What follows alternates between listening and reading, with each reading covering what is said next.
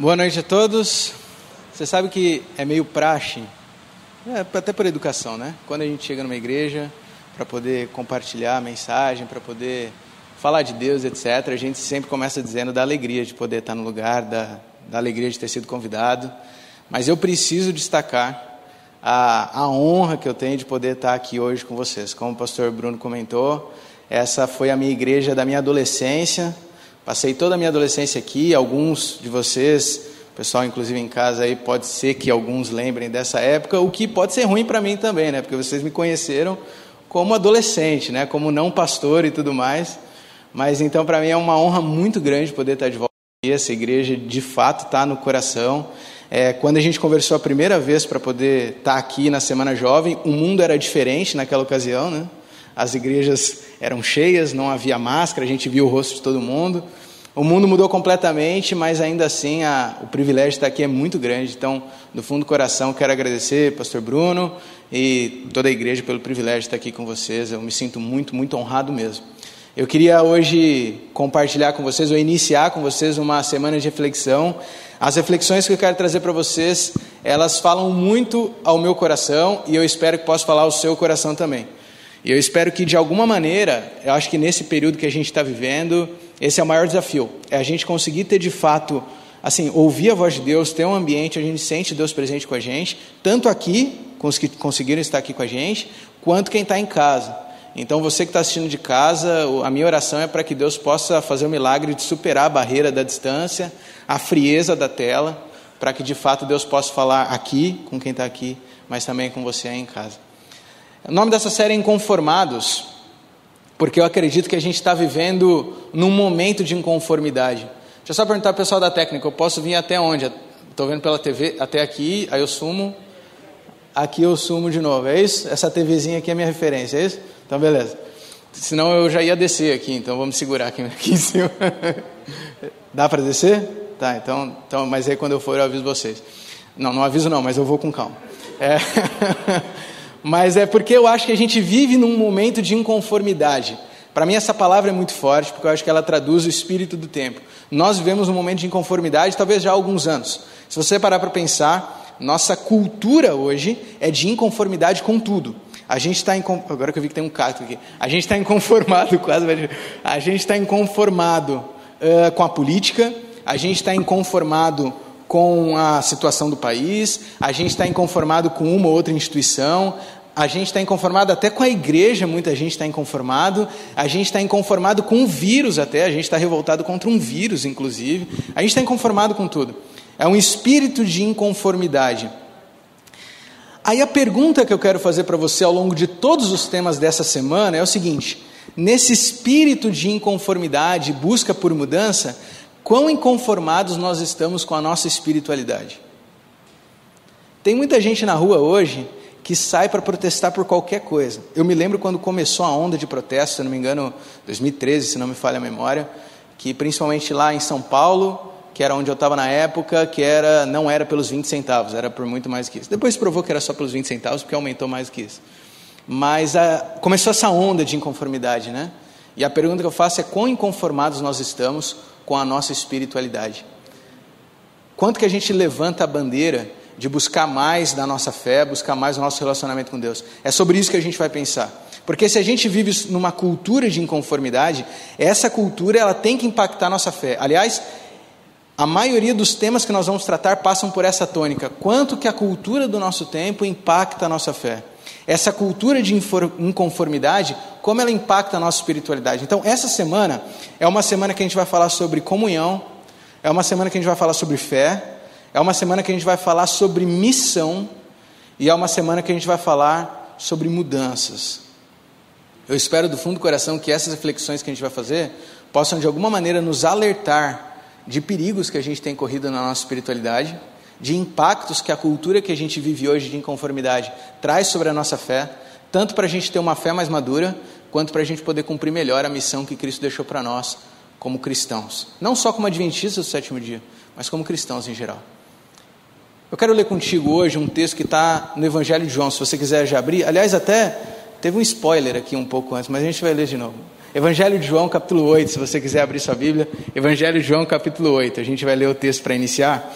Você sabe que a cultura, ao longo de toda a história, ela sempre impacta a fé. Aliás, o tema da cultura é um tema que, para mim, ele é, é, é empolgante para o estudo. Eu gosto muito de estudar sobre cultura. Eu acho fascinante e é um campo riquíssimo para estudo. A cultura sempre teve total impacto sobre todas as coisas da nossa vida, inclusive a nossa fé. E a cultura de hoje também tem esse impacto. Aliás, tanto sempre teve que a gente vê isso na Bíblia. Você já reparou nas pregações de Jesus como a cultura impactava as falas de Cristo? Você já parou para reparar isso? A gente vê isso também no Antigo Testamento, mas em Cristo isso é muito forte. Por exemplo, o primeiro milagre que Jesus realizou aqui na terra foi numa festa de casamento. Você já parou para pensar que o motivo do milagre de Cristo era puramente cultural? Era uma vergonha social que tinha valor para aquela época, talvez que para hoje não faz o mínimo sentido. Mas Jesus, ele entendia a cultura daquele tempo, e isso, inclusive, fez ele antecipar, a Bíblia é clara nisso, fez ele antecipar a sua exposição pública. Jesus, quando ele chama os seus discípulos, ele chama os discípulos para serem pescadores de homens, e essa é uma linguagem que só faz sentido na cultura daquele tempo. Quantas das parábolas de Jesus e as ilustrações que ele usava na sua pregação eram figuras completamente culturais. Por exemplo, a parábola do, do semeador, a parábola do bom pastor, Hoje a gente tem que fazer uma ginástica para entender isso, mas naquele tempo Jesus estava usando a linguagem mais simples possível, porque Jesus estava falando de elementos que faziam parte da cultura daquele tempo. Então, a cultura ela sempre teve relação e impacto na fé, a ponto de Jesus usar isso. Acontece que o tempo mudou, a cultura mudou, as coisas hoje são diferentes. Hoje nós vivemos majoritariamente numa cultura urbana, hoje nós vivemos completamente dependentes da tecnologia, mais do que nunca.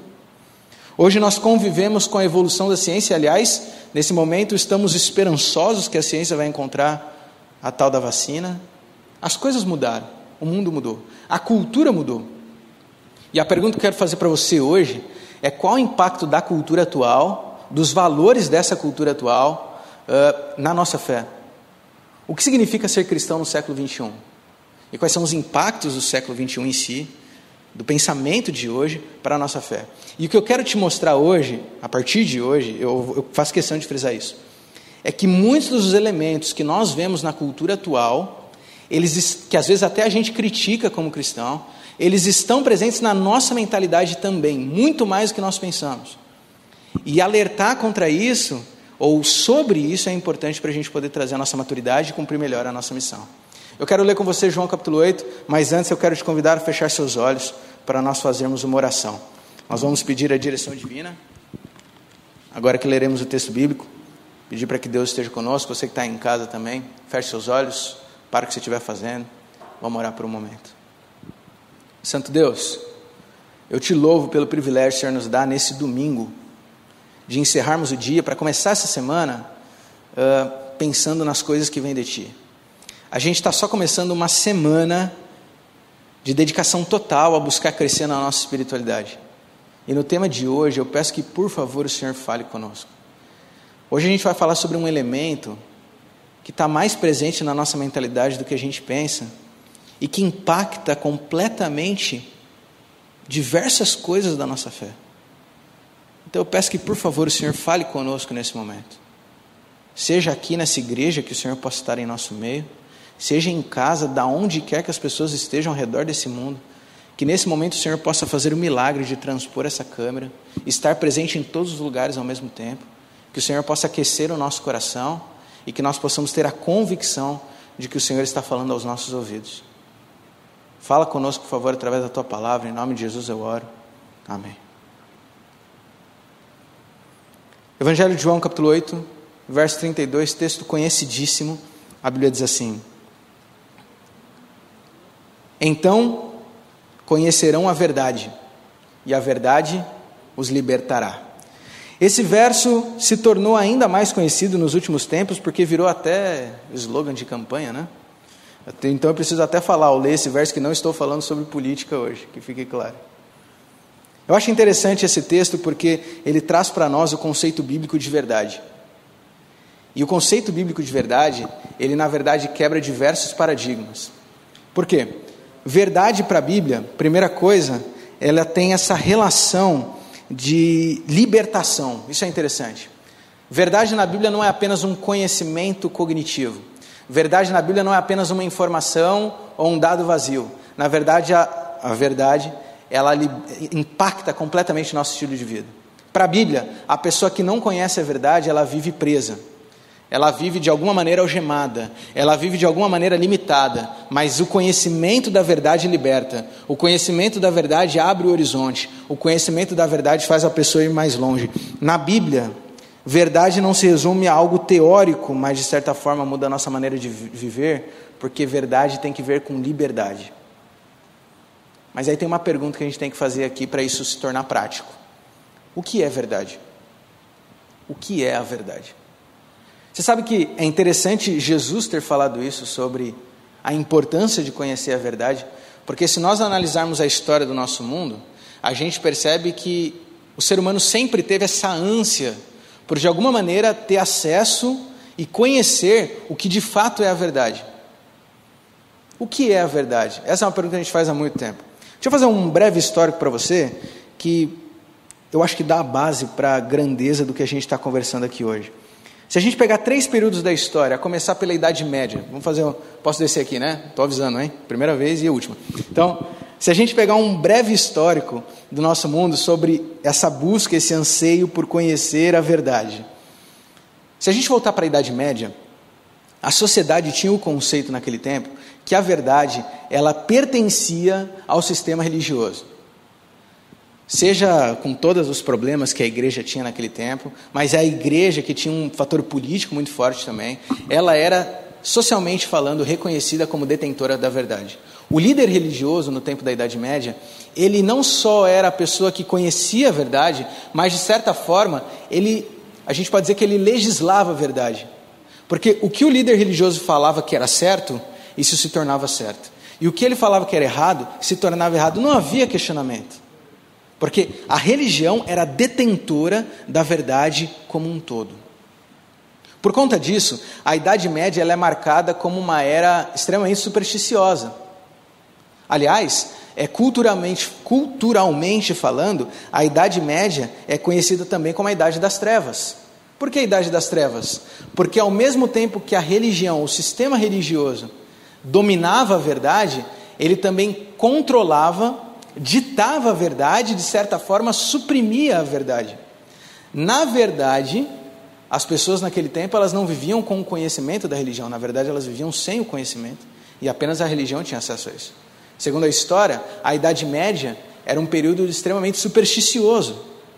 As pessoas criam em qualquer coisa e tudo tinha um valor altamente sobrenatural. Coisas que para nós hoje são vistas como normalidades, naquele tempo tudo tinha um fator espiritual.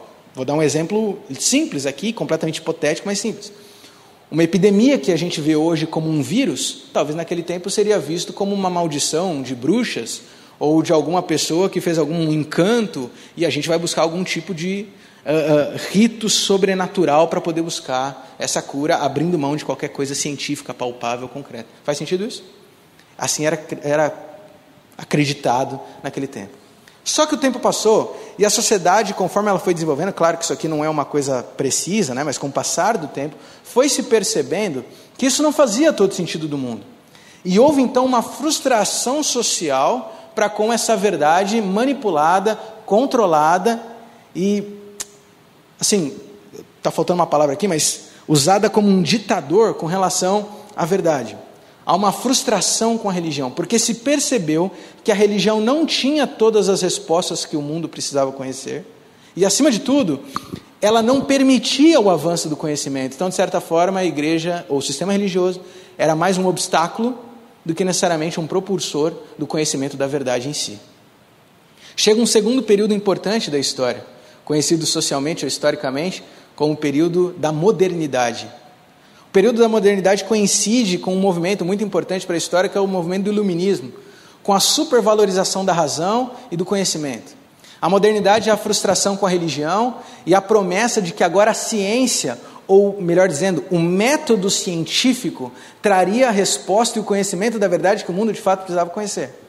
Porque na Idade Moderna, a religião ela é completamente suprimida. Se entendeu que se a religião era um problema, vamos tirar ela da frente, para que agora o conhecimento possa de fato avançar. O método científico, que era o testar em laboratório, ou seja, é feito por testes e repetições, no método científico não havia espaço para tradição, não havia espaço para opinião própria e muito menos para uma ditadura. O método científico, de certa forma, ele, em certo sentido, ele democratiza o acesso ao conhecimento, porque todo aquele que pudesse repetir o assunto em laboratório, ele de certa forma tinha acesso à verdade também. Quando a Idade Moderna chega, a ciência vem com a promessa de que ela responderia todas as questões da humanidade. Essa era a promessa. Inclusive, alguns teóricos vão chamar esse período de positivismo por causa disso, por causa dessa essa empolgação de que se acreditava que de fato a ciência responderia tudo. Foi nesse tempo que surgiu, sabe essa coisa que ainda existe hoje? Essa ideia de que o religioso é um cara meio estúpido, é um cara meio que não meio tapado, e o cientista é o cara que realmente é para frente, é o cara que tem conhecimento de fato, vem dessa época esse conceito de que a religião tranca, a religião atrasa e a ciência é o que de fato traz conhecimento para a humanidade.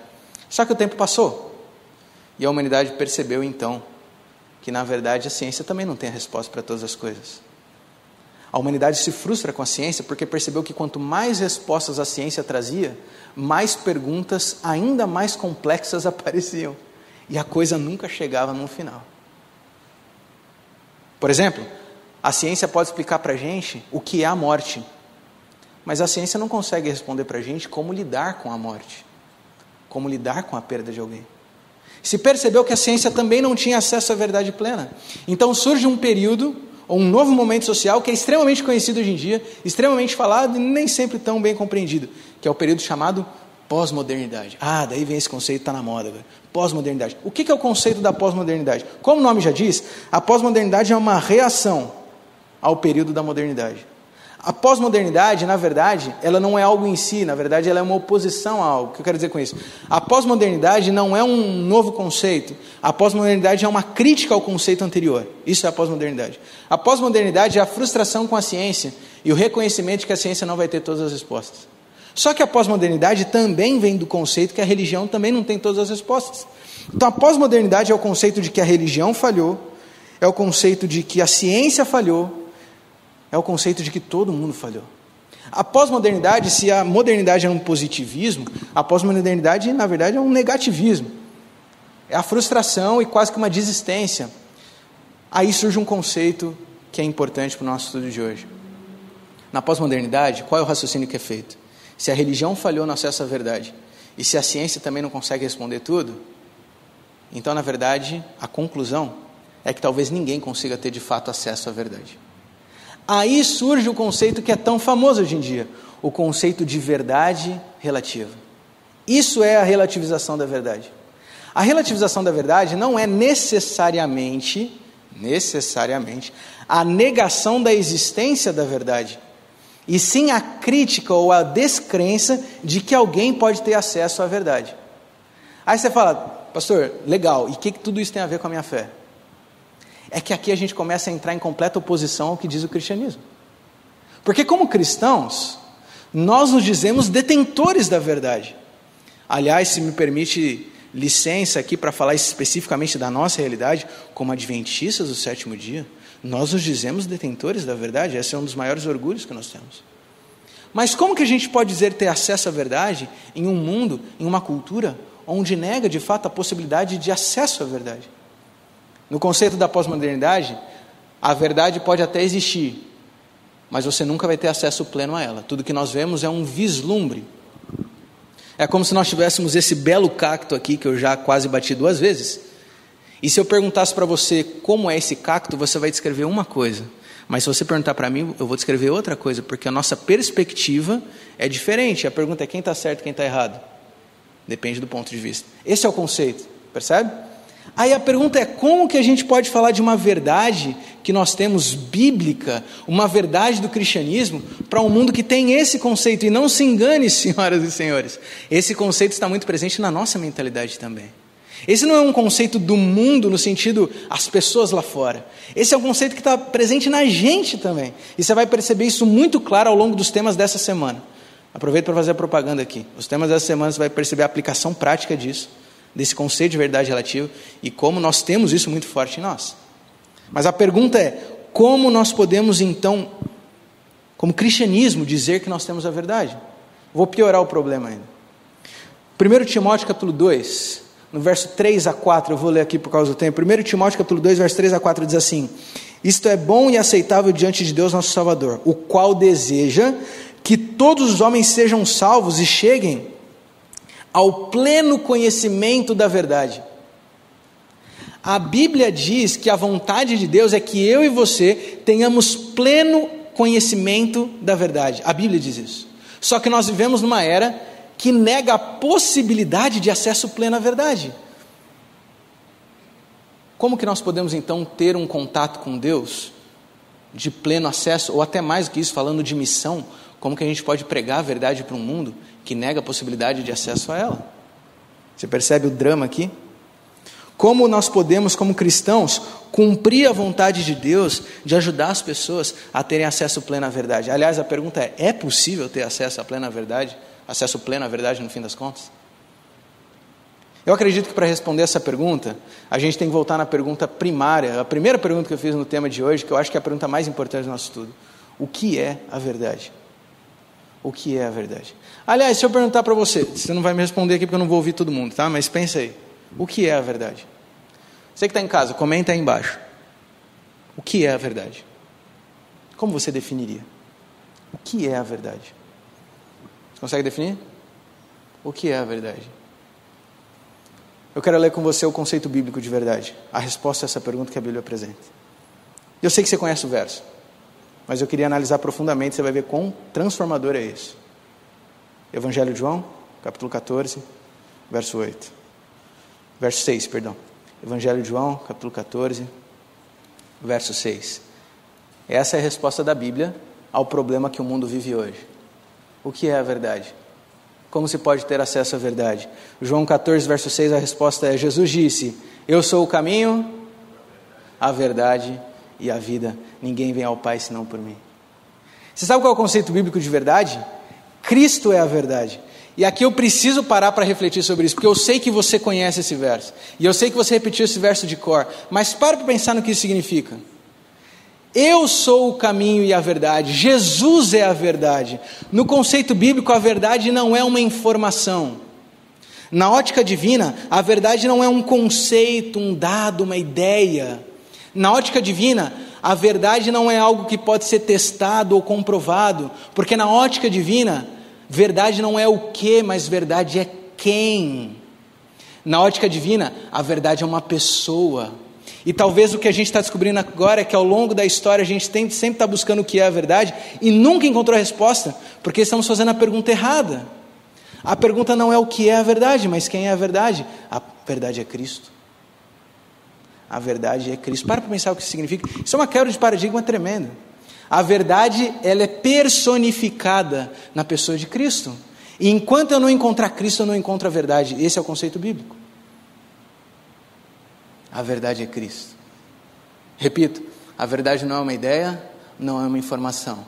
A verdade é uma pessoa. A verdade é Cristo. João capítulo 16, verso 13 a 14.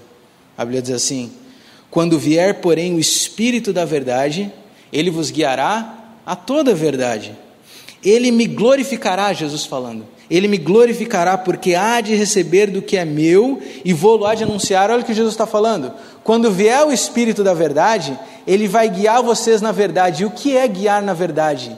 Olha só, não é necessariamente a Bíblia, primariamente falando. Guiar na verdade é guiar a Cristo. Jesus falou, porque Ele me glorificará.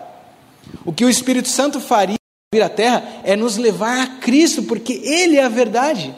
Agora você está entendendo por que, que quando você conhece a verdade, a verdade te liberta. Volta lá em João capítulo 8, verso 32 e lê de novo o texto dessa ótica.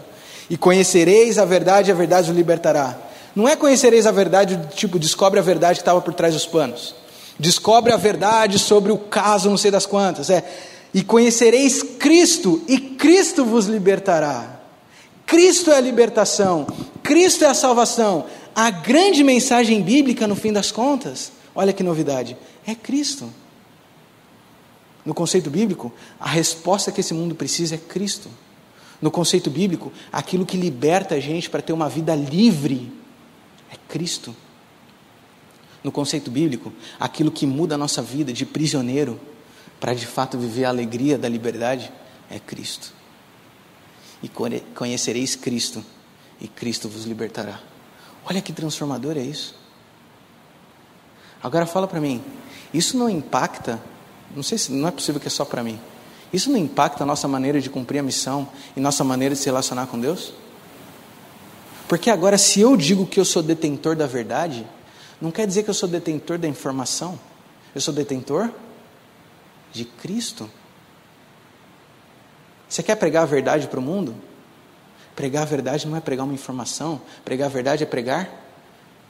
Pode falar. Cristo. Cristo é a verdade. E aqui que está o problema. Porque a gente passa a vida inteira buscando informação. Nós vivemos na era da informação. Mais do que nunca. Hoje a gente, na palma da sua mão, no celular, se você abrir o seu WhatsApp, você tem mais informação do que se tinha por dias, alguns anos, alguns séculos atrás, algumas décadas atrás, melhor dizendo. Vivemos na era da informação. E a Bíblia vai dizer que não é a informação que liberta. Que liberta é Cristo. Nossa missão de levar a verdade para o mundo é a missão de levar Cristo para o mundo. E sabe o que significa espiritualidade? Olha, parece óbvio que eu vou falar aqui, mas eu acho que é o ponto que a gente mais falha. Nossa comunhão, nosso momento de espiritualidade, o que fortalece a nossa fé, não é mais informação. O que fortalece a nossa fé é Cristo. No fim das contas, é tudo sobre Cristo. E conhecereis Cristo, e Cristo vos libertará.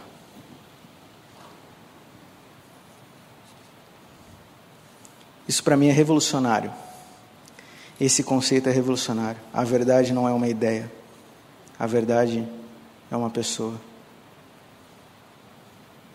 Dois textos são base para a nossa semana como um todo, e com isso eu estou concluindo a reflexão de hoje. Romanos capítulo 12, verso 2. Romanos capítulo 12, verso 2. Se você quiser, você pode abrir sua Bíblia, a gente vai ler esse texto toda, toda noite. Romanos capítulo 12, verso 2. A Bíblia diz assim: e não vivam conforme os padrões deste mundo. A versão mais tradicional vai dizer: e não vos conformeis com este século. Mas deixem que Deus os transforme pela renovação da mente, para que possam experimentar qual é a boa, agradável e perfeita vontade de Deus. Numa era de inconformidade, a Bíblia nos convida a viver em inconformidade também. Mas não é inconformidade de sair pela rua levantando seja qual for a bandeira que você queira levantar. A inconformidade que a Bíblia nos convida a viver é não se conformar, não estar conforme, não se amoldar aos padrões deste mundo. Aplicando ao que a gente está estudando hoje, você quer viver a perfeita, maravilhosa, boa, agradável vontade de Deus, segundo o que está dizendo o texto bíblico aqui, é para de buscar a resposta que o mundo está buscando no lugar errado. Para de buscar informação, para de buscar conceito vazio e começa a buscar aquele que pode te libertar, Cristo. João capítulo 17, no verso 17 diz assim: Jesus falando: Não peço que os tires do mundo, mas que os guardes do mal. Eles não são do mundo, como também eu não sou. Jesus está falando: Nós não somos desse mundo. Como cristãos, nós somos inconformados porque nós não somos desse mundo. Nós não estamos conforme esse mundo. Nós não estamos no molde, na forma desse mundo, porque nós não somos desse mundo. Aí a Bíblia, Jesus dá a fórmula para poder não ser como esse mundo. O que, que diz a sequência do texto? João 17, verso 17. Santifica-os na verdade. A tua palavra é a verdade. Santifica-os na verdade. O conceito bíblico de santificação é separação. Sabe o que a Bíblia está dizendo?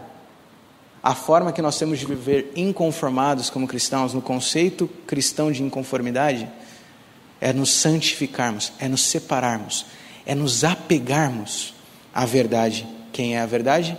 Cristo é a verdade. A tua palavra é a verdade, não apenas a Bíblia, mas tudo aquilo que sai da boca de Deus. Cristo é a verdade. A única forma de nós vivermos inconformados com esse mundo, não estar conforme esse mundo, é nos santificarmos na verdade que é Cristo. Eu queria convidar você hoje a iniciar essa semana orando a Deus e pedindo para conhecer a verdade. Eu queria te convidar a encerrar esse tema de hoje orando a Deus, orando a Jesus Cristo, para pedir que Ele possa se fazer presente na tua vida, para que você possa ser liberto conhecendo a verdade. Queria te convidar hoje a terminar esse tema se santificando na verdade. Que tal a gente fazer um compromisso, já que hoje é domingo, estamos começando a semana? Que tal a gente fazer um compromisso de nessa semana passarmos a semana inteira, uma semana de dedicação para nos santificarmos na verdade que é Cristo? O que, que vocês acham? Você topa? Você topa? Você que está em casa, você topa esse desafio? Uma semana de santificação na verdade. O que, que é santificação? Separação. Não tem nada de místico aqui. Santificação é separação. Santificação é se dedicar a algo, é se concentrar em algo. Nessa semana nós vamos nos santificar na verdade, que é Cristo. É uma semana que a gente vai se dedicar apenas e tão somente a encontrar Cristo. A encontrar Cristo. E no final da semana eu quero ouvir o que significou na tua vida. Conhecer de fato, não o que, mas quem é a verdade. Topa o desafio? Você, tá, você que está em casa, topa o desafio? Você ora comigo? Santo Deus. Obrigado, Senhor, porque o Senhor é muito mais do que tudo aquilo que a gente pode imaginar. O Senhor é o nosso Criador, o Senhor é o nosso mantenedor, o Senhor é o nosso Salvador, o Senhor é o nosso protetor. Mas hoje nós percebemos algo mais. O Senhor é a verdade. O Senhor é a resposta. Tudo aquilo que a gente vem buscando ao longo de toda a história, a gente encontra no Senhor. Ah, Senhor, a gente passa muito tempo buscando resposta no lugar errado. A gente passa muito tempo racionalizando as coisas do nosso ponto de vista em um mundo que só há sentido, como diz a música, no meio de todo esse caos, quando a gente está no Senhor. O Senhor é a resposta, o Senhor é a verdade, o Senhor é o caminho, o Senhor é a única direção que a gente pode seguir.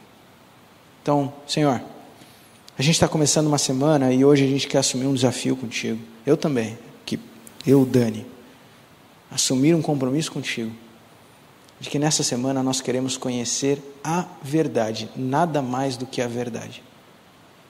Mas a gente não quer terminar essa semana com uma enciclopédia de novas informações. A gente não precisa de mais informação, a internet está cheia de informação. O que a gente precisa é do Senhor. Mais do que nunca, no momento de pandemia, o que a gente precisa é do teu abraço. O que a gente precisa é da tua proximidade. O que a gente precisa é estar colado contigo. Porque o Senhor é o caminho, o Senhor é a verdade, o Senhor é a vida. Nos ajuda a te encontrar ao longo dessa semana de alguma maneira. Nos ajuda a ter, a conhecer o Senhor de alguma forma mais íntima. Nos guia na tua verdade. Em nome de Jesus eu oro. Amém. Amém. Que Deus te abençoe. Amanhã continuaremos entendendo um pouco mais desse mundo louco que a gente está vivendo. Espero você. Boa noite, até amanhã.